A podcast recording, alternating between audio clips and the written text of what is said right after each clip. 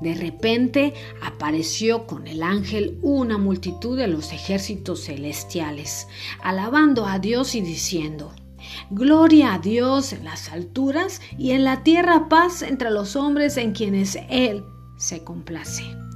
Evangelio de Lucas capítulo 2, verso 13 y 14.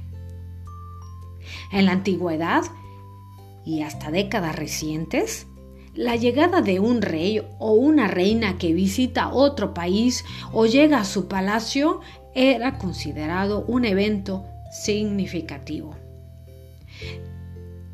Era una ceremonia muy importante con cánticos, decoraciones de gala y multitudes esperando con expectativa desde lejos para ver el rey o a la reina. Sin embargo, por más importante que sea toda entrada real en esta tierra, ninguna de ellas se compara al anuncio de aquella noche cuando nació el Rey del universo. Las palabras citadas arriba son el cántico de una multitud de los ejércitos celestiales alabando a Dios por el nacimiento del Rey. Es el cántico que tanto el cielo como la tierra esperaban con tanto anhelo porque por fin llegó el Rey Mesías prometido.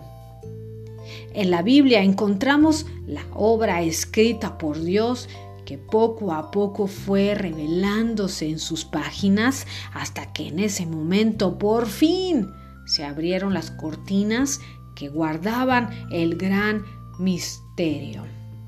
Cristo, cuando Cristo tomó forma de hombre, siendo completamente Dios, para traernos salvación. ¿Qué cantan estas multitudes de los ejércitos celestiales? Un cántico que da gloria a Dios porque Él ha traído paz a los seres humanos. ¿A quiénes exactamente se les ha dado esta paz? En quienes Él se complace.